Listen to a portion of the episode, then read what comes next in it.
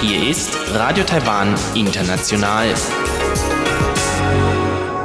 Sie hören Radio Taiwan International am Sonntag, den 11. Oktober. Heute im Programm haben wir zuerst das vom Mosaik. Da stellt Uta Rindfleisch einen kleinen Berg mitten in der Stadt Taipei vor.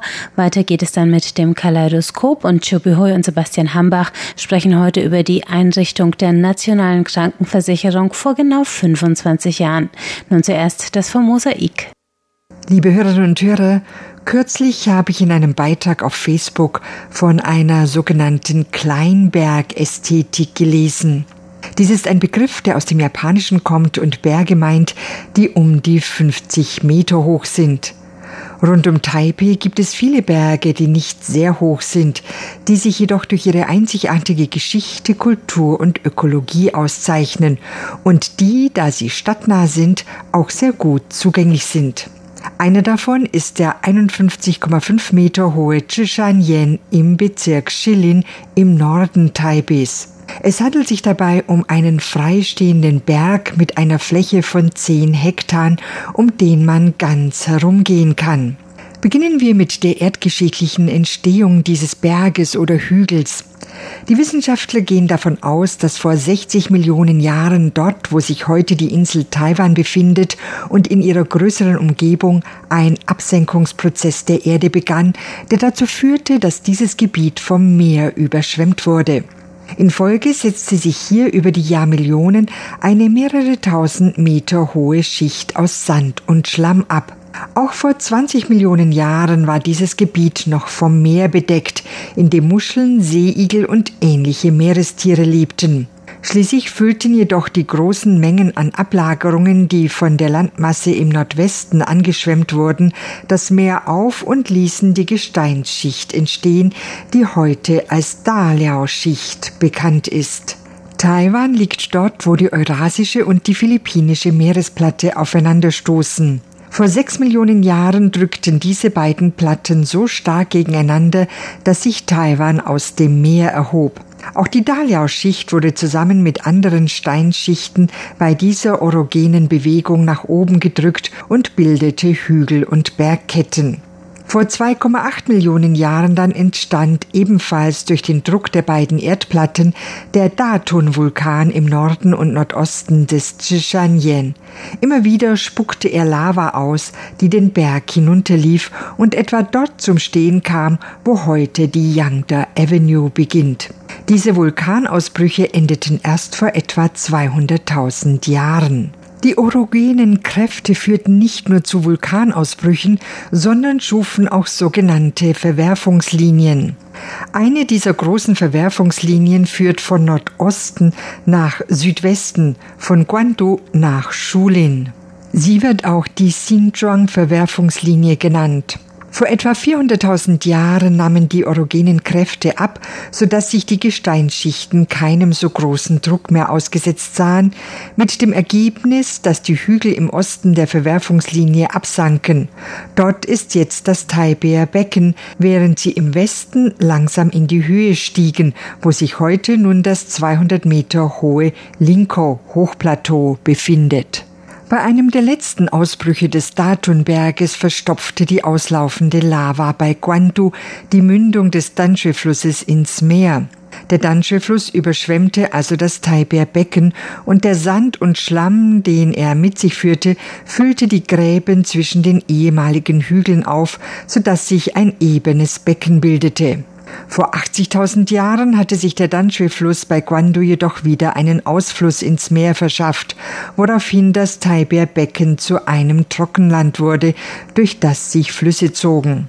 Da es im Zeitraum von vor 500 Millionen bis vor 10.000 Jahren mehrere Eiszeiten gab, während denen die Höhe des Meereswassers so stark zurückging, dass die Taiwanstraße zu Festland wurde, konnten in diesen Zeiträumen Tiere und Pflanzen vom Festland nach Taiwan kommen. Heute liegt der Zhishanyen zwar nur knapp 52 Meter über dem Meeresspiegel, aber es gibt sowohl Pflanzen, die der gemäßigten Zone wie auch der subtropischen Zone angehören. wie Sapindus saponaria und der sogenannte raue Blätterbaum. Vor etwa 18.000 Jahren stiegen die Temperaturen jedoch wieder an, das Eis schmolz und die Taiwanstraße füllte sich wieder mit Meerwasser. Dieses stieg so hoch, dass es bei Guandu ins Taiber Becken einlaufen konnte. Das wurde nun also wieder überflutet. Es bildete sich ein See, der halb aus Süß- und halb aus Salzwasser bestand. In jener Zeit ragte der Chishanyen schon als kleine Insel aus dem See heraus. Dem ist wohl der Umstand zu verdanken, dass es auf dem Chishanyen auch Pflanzen gibt, die sonst nur am Meer vorkommen, wie der malaiische Vogelfängerbaum. Vor etwa 6000 Jahren hörte das Meerwasser dann auf zu steigen. Inzwischen hatten aber die verschiedenen Flüsse, die durchs Taiber Becken flossen, so viele Sedimente angeschwemmt, dass das Wasser des Sees schließlich bei Guandu wieder ins Meer abfloss. Das war dann auch die Zeit, wo Menschen begannen, die fruchtbare Ebene zu besiedeln. Auf dem Chishanyen gibt es schon Spuren menschlicher Besiedlung aus einer Zeit von vor über 6500 Jahren, von der Dapen-Kang-Kultur 6500 bis 4600 vor unserer Zeitrechnung, der Chishanyen-Kultur 3600 bis 3200, der Yuanshan-Kultur 3200 bis 2600 und der Kultur des Botanischen Gartens von 2800 bis 1800 vor unserer Zeitrechnung. Das sind also alles Kulturen, die nach ihren hauptsächlichen Fundstellen benannt sind. In der Moderne waren es dann Ureinwohner des Ketagalan-Stammes, die hier wohnten, bis die ersten Einwanderer vom chinesischen Festland kamen. Reste der vorgeschichtlichen Kulturen wurden erstmals 1896 von einem japanischen Forscher entdeckt. Doch leider wurde dieser Fundstelle lange Zeit keine große Beachtung geschenkt. Erst im Februar 1979, als für die Ünung Grundschule ein neuer Trakt mit Klassenzimmern gebaut werden sollte, entdeckte man eine in Taiwan sehr seltene Schicht mit Muscheln sowie reiche vorgeschichtliche Relikte. Zwei Jahre später dann wurde Professor Huang Shijiang von der Nationalen Taiwan-Universität mit der Erforschung dieser Fundstelle beauftragt. Da einige der Relikte sich deutlich von den aus dem Taiber Becken bereits bekannten Kulturen unterschieden, gab er 1984 dieser neuen Kultur den Namen Zhishanyen-Kultur. Sie wurde zwischen 3800 und 3000 vor unserer Zeitrechnung angesiedelt. Einen Blick auf die Fundstelle kann man im Süden des Zishanien, nicht weit vom Parkplatz entfernt, in einem rechteckigen Glashaus werfen.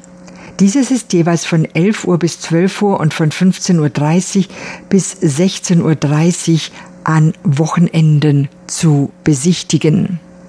Auf und um den Chishanyen herum kann man einige besondere Steine sehen. Da ist zum Beispiel der Elefantenstein.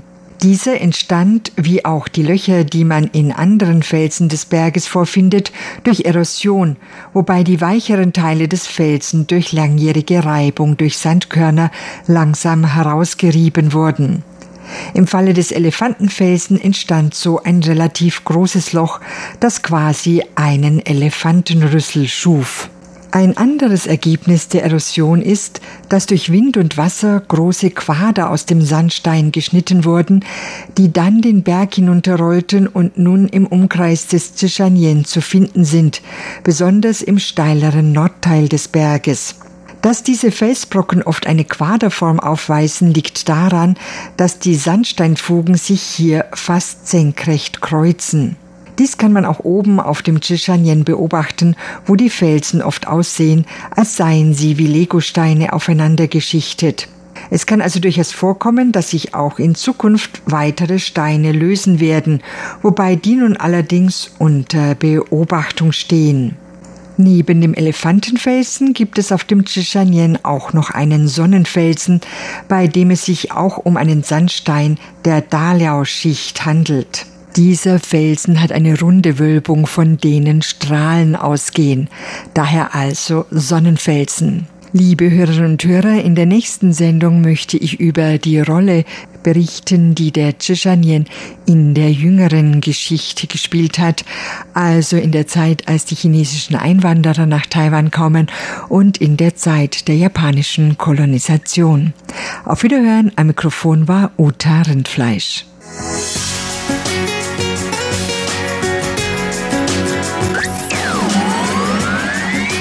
Radio Taiwan, international aus Taipeh.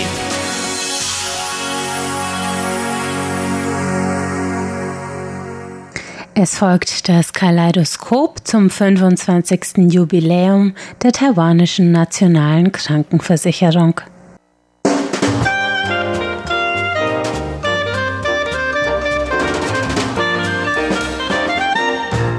Herzlich willkommen, liebe Hörerinnen und Hörer, zu unserer Sendung Kaleidoskop. Am Mikrofon begrüßen Sie Sebastian Hambach und Chobi Hui. Heute wollen wir uns einem besonderen Aspekt des taiwanischen Gesundheitssystems etwas nähern. Und zwar der Anlass ist der 25. Jubiläums- oder Bestehenstag von Taiwans nationaler Krankenversicherung. Und diese Krankenversicherung kann man ohne Übertreibung sagen, ist schon auch etwas ein Stolz der Taiwaner, denn es gibt zum Beispiel in Taiwan nicht ein ähnliches Problem, wie das in Deutschland der Fall ist. Also ich kenne doch von früher aus Deutschland, dass man immer stark unterschieden hat in eine private Krankenversicherung und eine gesetzliche Krankenversicherung und dass es da auch teilweise dann große Unterschiede geben kann bei der Behandlung der Patienten. Und in Taiwan ist es eigentlich etwas simpler. Es gibt nämlich nur im groben eine Krankenversicherung für alle. Und diese nationale Krankenversicherung, die hat tatsächlich auch heutzutage eine Abdeckungsrate von über 99,8 Prozent. Also im Prinzip jeder hat diese Krankenversicherung in Taiwan. Das gibt natürlich auch sehr viel Sicherheit und Schutz, gerade wenn man mal eine etwas kleinere Erkrankung hat. Man braucht also nicht zu befürchten. Und es kommt tatsächlich nur sehr selten vor in Taiwan, dass sich jemand aufgrund einer Erkrankung verschuldet und dann vielleicht sogar irgendwelche Wertgegenstände verkaufen muss oder irgendwelche Immobilien abtreten muss aufgrund einer Erkrankung. Das heißt also, diese Krankenversicherung hat wirklich in den letzten zweieinhalb Jahrzehnten die taiwanische Gesellschaft als Ganzes etwas weitergebracht. Also wie gesagt, die Leute sind sehr zufrieden mit dieser Krankenversicherung. Zum Beispiel zu dieser Veranstaltung, dem 25. Jahrestag, da hatte der Premierminister, der unter anderem auch mit dem Gesundheitsminister bei einer Veranstaltung dann diesen Jahrestag auch begangen hat, der hatte davon gesprochen, dass die Zufriedenheitsrate mit der Krankenversicherung bei 90 Prozent liegt. Und auch so aus Anekdoten, da können wir bestätigen, dass also eigentlich die meisten Leute in Taiwan sich immer positiv zu dieser Krankenversicherung äußern und überhaupt auch zu dem Gesundheitssystem in Taiwan. Also es ist natürlich etwas anders von Land zu Land, aber in Taiwan hat man eigentlich auch nicht das Gefühl, dass es irgendwelche Behandlungsmethoden nicht gibt oder dass es irgendwelche Spezialisten nicht gibt. Im Gegenteil, es gibt eigentlich sehr viele Ärzte und sehr viele Krankenhäuser und auch diese privaten Kliniken. Wenn dann vielleicht sogar schon fast ein bisschen zu viel, zumindest in den größeren Städten. Also auf jeden Fall diese Versorgung in Taiwan, die ist sehr gut und durch das ganze Land verbreitet.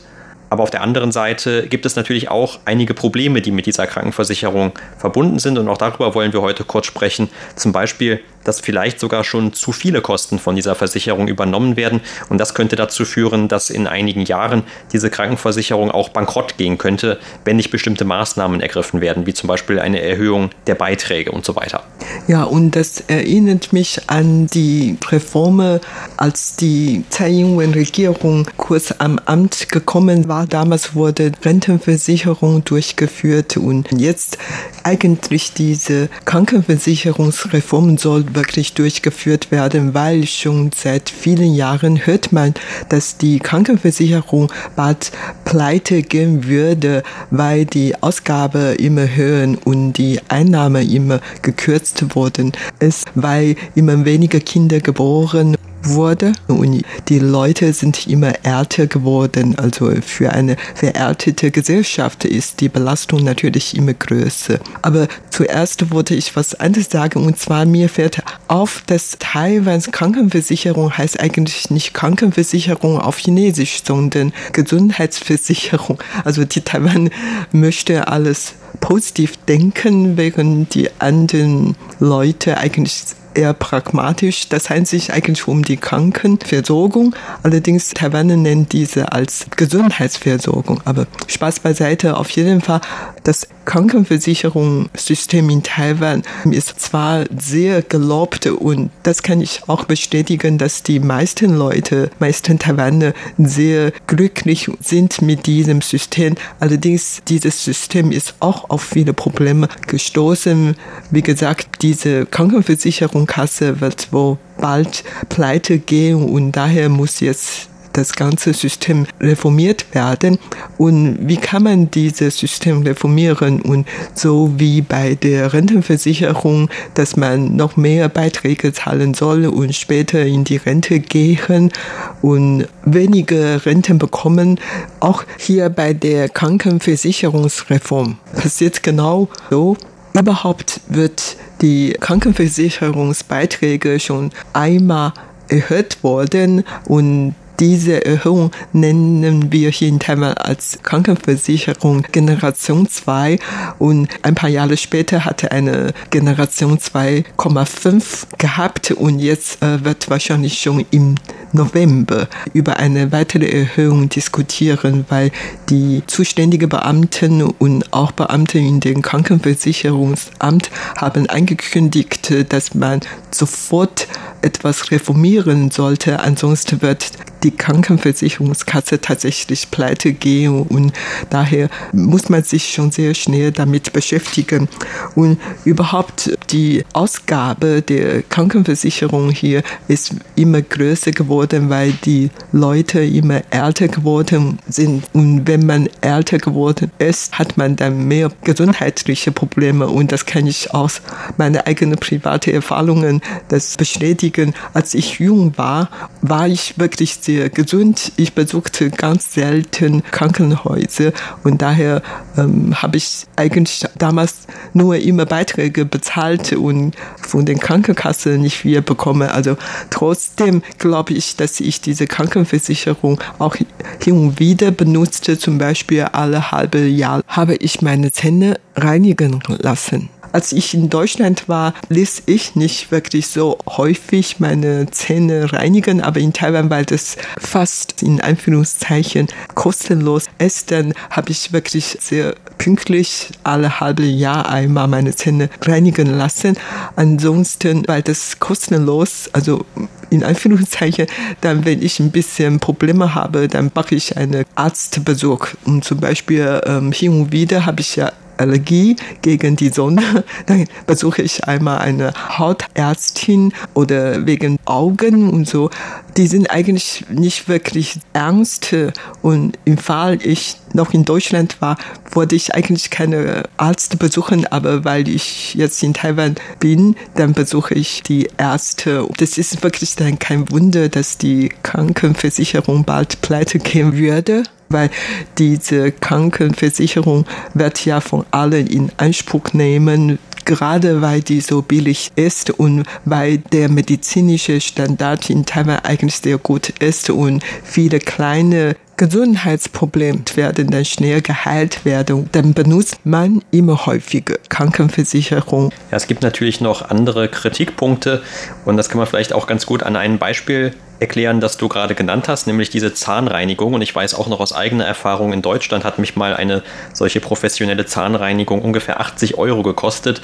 Und soweit ich weiß, wurde das auch gar nicht von der Krankenversicherung, die ich hatte, also eine gesetzliche Krankenversicherung mit abgedeckt. Das war so eine Zusatzleistung oder vielleicht wurde auch ein Teil davon abgedeckt. In jedem Falle musste man also noch 80 Euro, musste ich damals 80 Euro selber bezahlen. Und hier in Taiwan mache ich das auch wie du. Also jetzt einmal pro Halbjahr kann man dorthin gehen. Das wird auch genau nachgeguckt. Also das ist alles in einer Datenbank festgehalten, wann man das letzte Mal da war. Das heißt also auch über die Arztpraxen hinweg kann man das dann als Arzt oder als jemand, der für den Arzt arbeitet, dann einsehen, wann man zuletzt mal beim Zahnarzt war.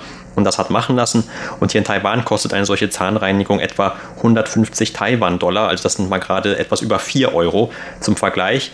Und die Qualität wird in etwa auch so ähnlich sein. Also das ist jetzt natürlich schwer zu beurteilen als jemand, der kein Experte ist, aber so vom Gefühl her würde ich sagen, dass da kein sehr großer Unterschied besteht. Aber man kann sich natürlich dann auch denken, inwiefern das diese Krankenkasse belastet. Du hast ja gerade schon dann auch ähnliche Beispiele genannt. Aber worauf man auch noch dann zu sprechen kommen sollte, das ist, dass eine solche Zahnreinigung ja eigentlich nur eine Kleinigkeit ist an Problemen, die man hat oder an Untersuchungen, die man machen kann, wenn man zu einem Arzt geht. Und äh, auch wenn die vielleicht verhältnismäßig dann in Deutschland etwas teurer ist, aber es gibt ja viel teurere Dinge, die man beim Zahnarzt zum Beispiel machen lassen kann, wenn man beispielsweise einen Zahnersatz braucht. Und auch in Deutschland kann man sich ja dann aus eigener Erfahrung oder vielleicht von anderen Leuten, wenn man schon mal gehört hat, was man dann für einen solchen Zahnersatz zahlen muss, denken, dass das nicht gerade billig ist. Und auch in Taiwan ist sowas nicht sehr preiswert. Und bei solchen Dingen ist es allerdings so, bei solchen teuren Ausgaben, dass man dann doch eher auf sich selbst angewiesen ist in Taiwan. Es sei denn, man hat dann noch eine zusätzliche Krankenversicherung, wobei ich gar nicht weiß, ob es zum Beispiel für Zahnersatz in Taiwan überhaupt eine solche zusätzliche Versicherung gibt. Aber für viele andere Dinge, zum Beispiel für irgendwelche, wenn man einen Unfall hat oder wenn man vielleicht eine schwere Erkrankung befürchtet, dann kann man natürlich im Vorfeld bestimmte andere Versicherungen noch weiter abschließen und das machen anscheinend auch viele Taiwaner. Also nicht mal unbedingt, um damit Geld zu sparen, aber auch um damit Geld zu sparen. Aber natürlich zumal zuerst mal mit dem Zweck, dass man dann im Falle von einem ungeplanten Krankenhausaufenthalt nicht nur auf diese staatliche Krankenversicherung angewiesen ist, die alle haben. Und ein Unterschied, den man dann zum Beispiel merkt, das ist, wenn man im Krankenhaus in ein Zimmer gelegt wird. Also normalerweise, wenn man diese normale staatliche Krankenversicherung hat, dann kommt man normalerweise in einem Vierbettzimmer unter. Und wenn man das nicht möchte, weil man eher mehr Privatsphäre haben will, weil auch zum Beispiel die Menschen das eher gewohnt sind in Taiwan, dass die Patienten Besuch bekommen und dass vielleicht auch noch Familienmitglieder mit den Patienten dann in dem Zimmer schlafen. Und das wird dann schon ziemlich eng bei einem Vierbettzimmer. Das heißt also, man kann zum Beispiel sich auf ein Zweibett oder auf ein Einzelzimmer verlegen lassen, wenn es gerade welche gibt, die frei sind. Aber das kostet dann natürlich auch wieder einen höheren Eigenanteil. Und dieser Eigenanteil wird dann normalerweise eben, wie der Name schon sagt, nicht von dieser Krankenversicherung, der staatlichen Versicherung übernommen. Aber wenn man dann zusätzlich noch eine andere, also noch eine private Krankenversicherung hat, da kann es dann sein, dass das zumindest für einen bestimmten Zeitraum, also je nach Versicherungspolice, von dieser privaten Versicherung übernommen wird. Aber damit bezahlt man natürlich dann letzten Endes auch wieder einen höheren Beitrag oder einen zusätzlichen Beitrag beispielsweise einmal pro Jahr oder möglicherweise auch einmal pro Monat. Und das hängt dann wieder davon ab, wie alt man ist oder welche Probleme man medizinischer Art in der Vergangenheit hatte. Mit anderen Worten, ein größeres Problem ist, dass man dann für größere anstehende Kosten tatsächlich auch mehr Geld aus eigener Tasche zahlen muss in Taiwan. Das wird oft kritisiert, wohingegen dann bestimmte so Routineuntersuchungen, sagen wir mal, sehr preiswert sind. Das sollte man dann vielleicht auch erklären. Normalerweise so, also ich erinnere mich noch daran, in Deutschland gab es ja auch mal so eine Praxisgebühr. Da musste man dann einmal im Quartal diese 10 Euro zahlen. Und wenn man dann öfter hin wollte, dann musste man diese 10 Euro nicht mehr bezahlen. Ich glaube, das hat man mittlerweile wieder abgeschafft, aber ich bin auch nicht ganz sicher. Dafür bin ich schon zu lange aus Deutschland weg. Aber in Taiwan ist das eigentlich immer so gewesen, also mit oder ohne Versicherung, man bezahlt immer auch einen gewissen Eigenanteil dazu. Gerade bei der Zahnreinigung zum Beispiel oder bei einem normalen Routinetermin beim Zahnarzt wären das dann eben etwa diese 4 Euro. Wenn man in ein Krankenhaus geht, wo vielleicht dann auch noch ein bekannterer Arzt mit äh, arbeitet und von dem man dann untersucht wird, da kann es auch sein, dass man vielleicht mal 15 Euro pro Arztbesuch bezahlt. Aber dort sind dann auch zum Beispiel, das ist auch wieder ein Unterschied zu Deutschland, alle Medikamente drin mit abgedeckt.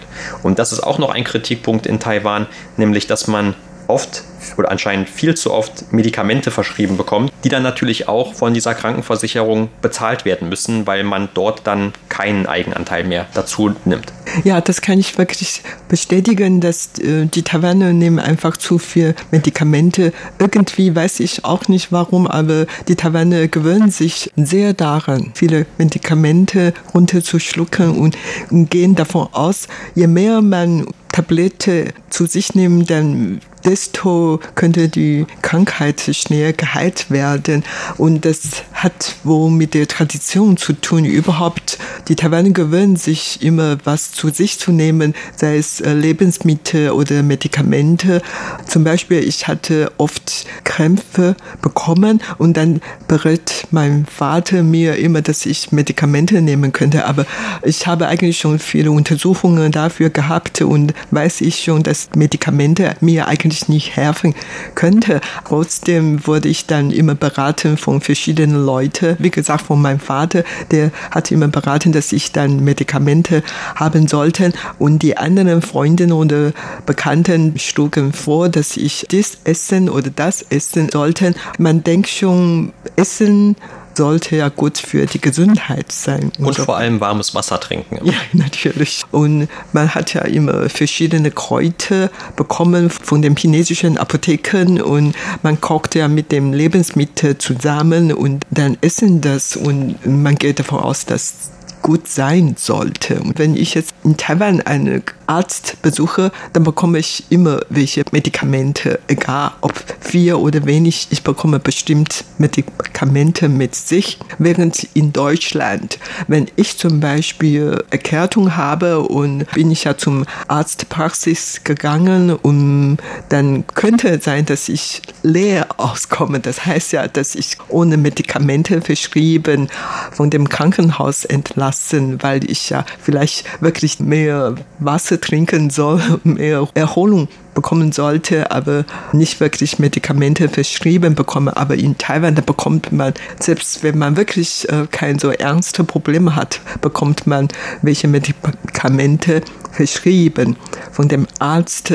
Wenn der Arzt mir keine Medikamente verschreibt, dann frage ich automatisch zurück, ob ich welche bekommen sollte und so weiter. Also das ist verschiedene Haltungen, auch wenn ich mich in verschiedenen Land befinde. In Taiwan, weil diese Krankenkasse so gut Service anbietet, dann werden die Leute mehr oder weniger ermutigt, in Anführungszeichen Krankenhaus zu besuchen oder Arztpraxis zu besuchen und man bekommt mehr äh, Medikamente dazu und oft viele Untersuchungen durchgeführt werden, obwohl manche Untersuchungen nicht wirklich notwendig sind, aber weil das so billig sind und daher man macht das. Also ich habe auch meine Erfahrung in Deutschland gemacht, äh, manche Untersuchungen werden einfach nicht durchgeführt, weil die sehr teuer sind und oder die Ärzte meinte, dass nicht wirklich notwendig sind und so. Und das sorgt natürlich dann für diese Verschwendung der Krankenversicherungseinnahme. Ich kann mir vorstellen, wenn die Krankenversicherungsbeiträge wieder erhöht, dann sorgte für viele Aufregungen. Aber im nächsten Jahr wird keine Wahlen stattfinden und daher ist wohl auch ein guter Zeitpunkt, dass man jetzt eine neue Reform durchführen kann. Ja, und dann noch einmal kurz zu den Medikamenten, die du auch gerade angesprochen hast. Also es ist ja auch so, dass wohl in Taiwan aufgrund dieser vielen Verschreibungen von Medikamenten es auch schon zu bestimmten Problemen kommt. Also was zum Beispiel auch auffällig ist, wie oft Antibiotika gerade verschrieben werden. Und es gibt ja dann schon auch Bedenken in der Welt von Gesundheitsbehörden oder anderen Organisationen, die dann sagen, also Antibiotika, die können ja auch mit der Zeit ihre Wirkung verlieren, wenn man die zu oft verschreibt. Und ich würde sagen, das ist vielleicht so ein Punkt, da hat man in Taiwan tatsächlich sehr oft ganz schnell mal ein Antibiotikum verschrieben bekommen. Und das ist vielleicht gar nicht unbedingt nötig in diesem Fall. Also das kann man man als eines der Probleme dann, die damit noch zusammenhängen, vielleicht beschreiben. Und auch noch ein anderes, das ist, dass auch möglicherweise aufgrund dieser vielen Medikamente, die oft verschrieben werden, auch schon gewisse gesundheitliche Probleme bei den Leuten entstehen. Also es gibt in Taiwan zumindest einige Probleme, vor allem bei älteren Menschen mit Nieren oder auch mit Magenproblemen, die möglicherweise auch mit darauf zurückzuführen sind, dass diese Leute dann über längere Zeit verschiedene Medikamente zu sich genommen haben oder eben viele Medikamente zu sich genommen haben. Aber wie du gerade gesagt hast, eigentlich erwartet man das schon so ein bisschen, wenn man zum Arzt geht, dass man nicht ganz mit leeren Händen dann wieder nach Hause geht, auch wenn man vielleicht nur eine kleine Erkältung hat oder nur ein kleines Wehwehchen hat. Was ich dann erst später erfahren habe, ist, also man kann tatsächlich dann dem Arzt sagen, dass man lieber nicht so viele Medikamente haben möchte, bevor er dann viele verschreibt. Denn wie gesagt, also man geht normalerweise nicht erst zur Apotheke, sondern bekommt direkt von einer Apotheke innerhalb der Arztpraxis oder innerhalb eines Krankenhauses direkt die entsprechenden Medikamente, die der Arzt verschrieben hat. Ja, genau. Also wie gesagt, vor 25 Jahren wurde teilweise Krankenversicherungssystem eingeführt und im Laufe der 25 Jahre hatte es vieles verändert. Einfach hatten wir Krankenversicherungskarte in Form von Papier und dann ist dann zur Chipskarte gekommen und dann jetzt ist auf dem Cloud, also man kann durch App alle gesundheitliche Informationen bekommen. Und das hat ja wirklich viele Fortschritte gemacht. Aber ich gehe davon aus, dass die Leute, die Patienten sich deren Haltung auch ein bisschen ändern sollten. Sprich, weniger Krankenhausbesuch gestalten, wenn es nicht wirklich notwendig ist. Das war's für heute in unserer Sendung Kaleidoskop. Vielen Dank für das Zuhören. Am Mikrofon waren Sebastian Hammer und Chobi Hui. Das war das deutschsprachige Programm von Radio Taiwan International. Alle Sendungen finden Sie zum Nachhören im Internet unter www.de.rti.org.tv. Am Mikrofon verabschiedet sich Karina Rother. Danke fürs Zuhören. Bis zum nächsten Mal.